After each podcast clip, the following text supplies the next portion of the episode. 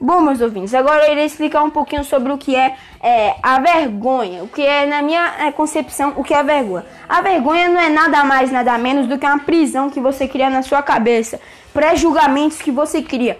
Por exemplo, é, você cria pré-julgamentos achando que se você fala com a pessoa, ela vai te achar chata, vai te achar feia, vai te achar várias, várias coisas horríveis. Coisas que você cria da sua cabeça, que não fazem, que não tem nenhum sentido naquele contexto que, que você vive. Então, é, vergonha é mais ou menos isso em minha concepção. Agora a Benjamin vai explicar um pouco como resolver isso.